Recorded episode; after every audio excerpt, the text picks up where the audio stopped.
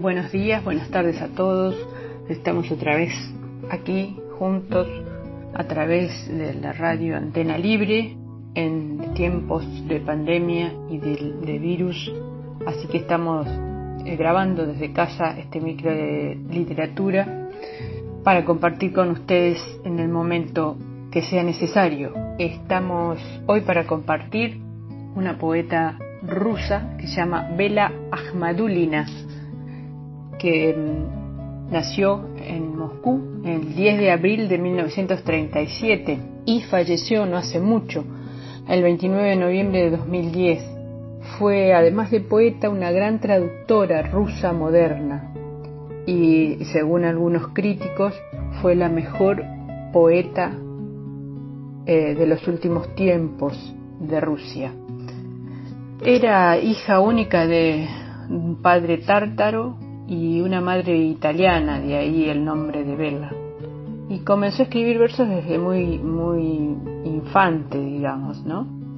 Este, sus padres quisieron que fuera periodista, pero ella estaba más inclinada hacia la literatura. De todas maneras, trabajó em, como periodista en diversos medios rusos, hasta que pudo entrar al Instituto Literario de Moscú y graduarse en el año 1960. Por diferentes razones, entre ellas la guerra, la guerra mundial, tuvo que alejarse de sus padres y prácticamente fue criada por su abuela, eh, su abuela materna. Eh, la madre había era también una mujer muy muy emprendedora, muy activa y,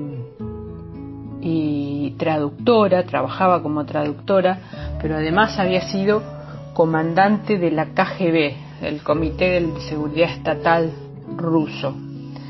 La obra de Vela se puede mm, distinguir en tres épocas una primera etapa que va desde el, año 1955 hasta el año 1963, donde se destaca un libro que se llama La cuerda. Una segunda época que va desde el 63 hasta el 79, y ahí hay varios poemas, mm, varios libros de poemas, perdón. Escalofrío, lecciones de música, versos, La vela, Sueños de Georgia, Ventisca y algo en prosa también que se publicaba en una revista literaria.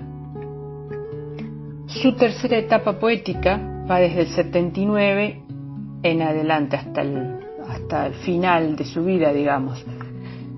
Y allí incluye libros de poemas como Misterio, El Jardín, eh, Obras Escogidas, Litoral, cofrecito y clave, ruido de silencio, Jerusalén, justamente mis versos, el sonido mostrador, bueno, y hay mucha, mucha obra de, esta destacada poeta.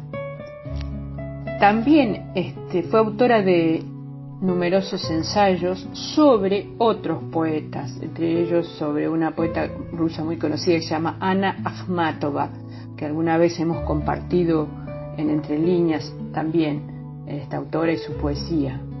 Y bueno, y otros poetas rusos.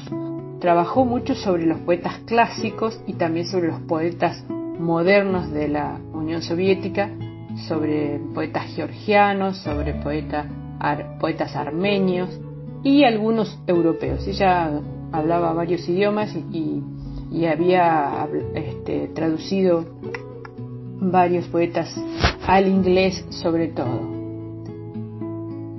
Su obra es bastante conocida en, todo el mundo y ha sido muy premiada. Eh, podemos compartir algunos poemas de Bella Ahmadulina. La noche.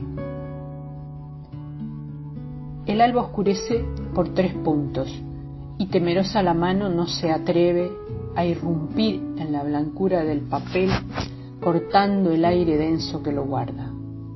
Como sin remedio mi razón es honesta, se avergüenza de su imperfección y no deja a la mano alcanzar la dicha de tramar llambos con el descuido de ayer.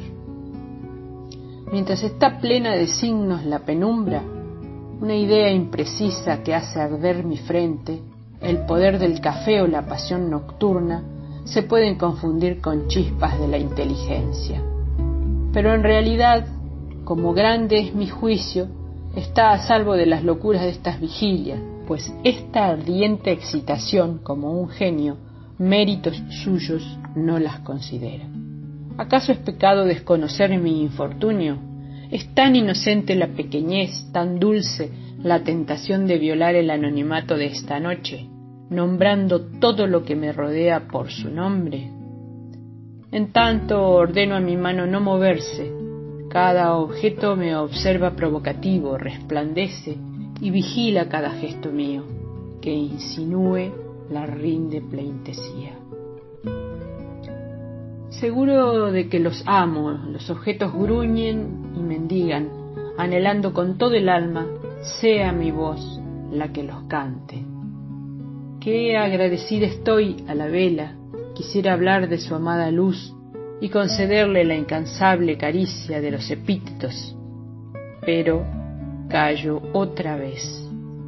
Qué dolor y tormento el de estar muda sin confesar ni con una palabra toda la belleza que el amor con mi pupila severa contempla. ¿De qué me avergüenzo? ¿Por qué no soy libre en la casa desierta, bajo la nieve creciendo para escribir mal pero con justeza, sobre la casa, la noche y el cielo azul tras la ventana? No quiera Dios que pierda la vergüenza ante la hoja de papel tan indefensa, ante la vela sencilla y luminosa, ante mi rostro, esfumándose en el sueño. Como les comentaba anteriormente, Vela empezó a trabajar como periodista independiente en un periódico literario de la ciudad de Irkutsk, una de las ciudades más importantes y más pobladas de Siberia. Y allí escribió un cuento que se tituló sobre las carreras siberianas, perdón, sobre las carreteras siberianas. Narra en ese cuento sobre la gente extraordinaria, en el buen sentido de la palabra, que vive en ese lugar y lo maravillosa que es esa región. Eh, allí el, redactor jefe del periódico, viendo que Vela era muy talentosa, eh, insistió para que siguiera su carrera de, de literatura y es allí donde después de luchar tanto, como decíamos también antes, ingresa al Instituto Literario y egresa en 1960 con el diploma rojo, como lo llaman en Rusia, que era para aquellos estudiantes que terminaban la carrera con distinción. Su madurez poética eh, se da ya por fines de los 60. Hay varias obras de esa época, fue un periodo muy intenso, y allí logra perfilar su definitivo estilo poético. Son obras metafóricas, son muy elevadas, muy exquisitas, tienen versos, se podría decir versos rebuscados. Es una obra lírica por excelencia, la de Vela, poeta rusa Vela Ahmadulina.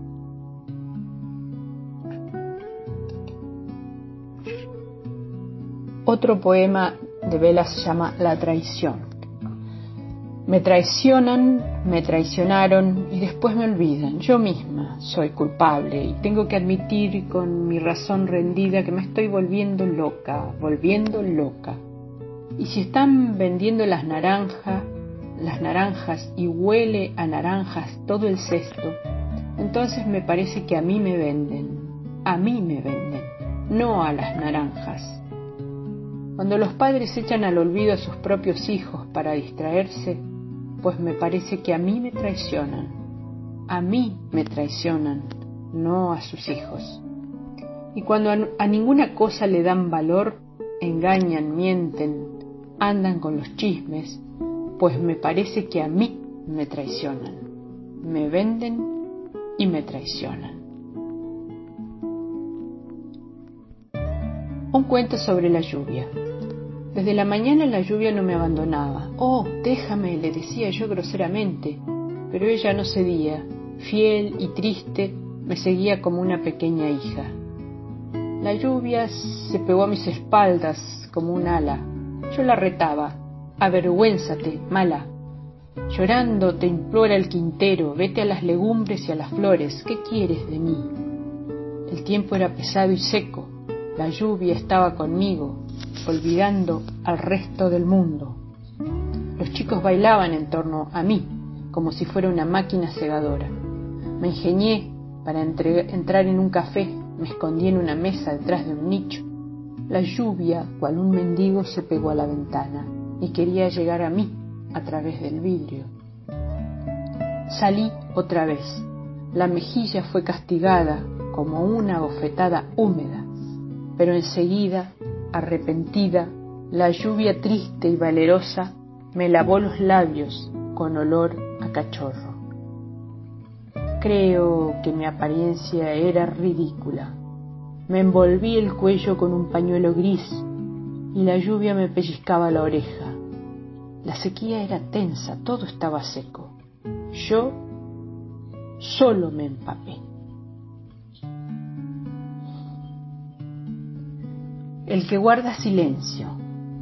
En este mundo donde es otoño, donde las caras de los niños son rosadas, donde las palabras de la agitada alma solitaria son pesadas, existe alguien. Él observa para que las hojas silenciosas vuelen y administra en el universo el gran rito del silencio.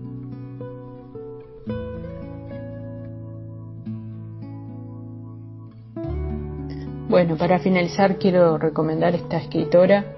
Em, hay una antología de poesía soviética rusa traducida por Nicanor Parra en la que aparecen algunos de sus poemas. Y destacar también que ha sido muy premiada en toda Europa, en Rusia, y es una poeta que falleció muy joven, con problemas cardiovasculares, y que bueno, trascendió al, al mundo de la literatura universal. Los espero en el próximo micro de Entre Líneas. Los abrazo y los saludos y sigamos cuidándonos.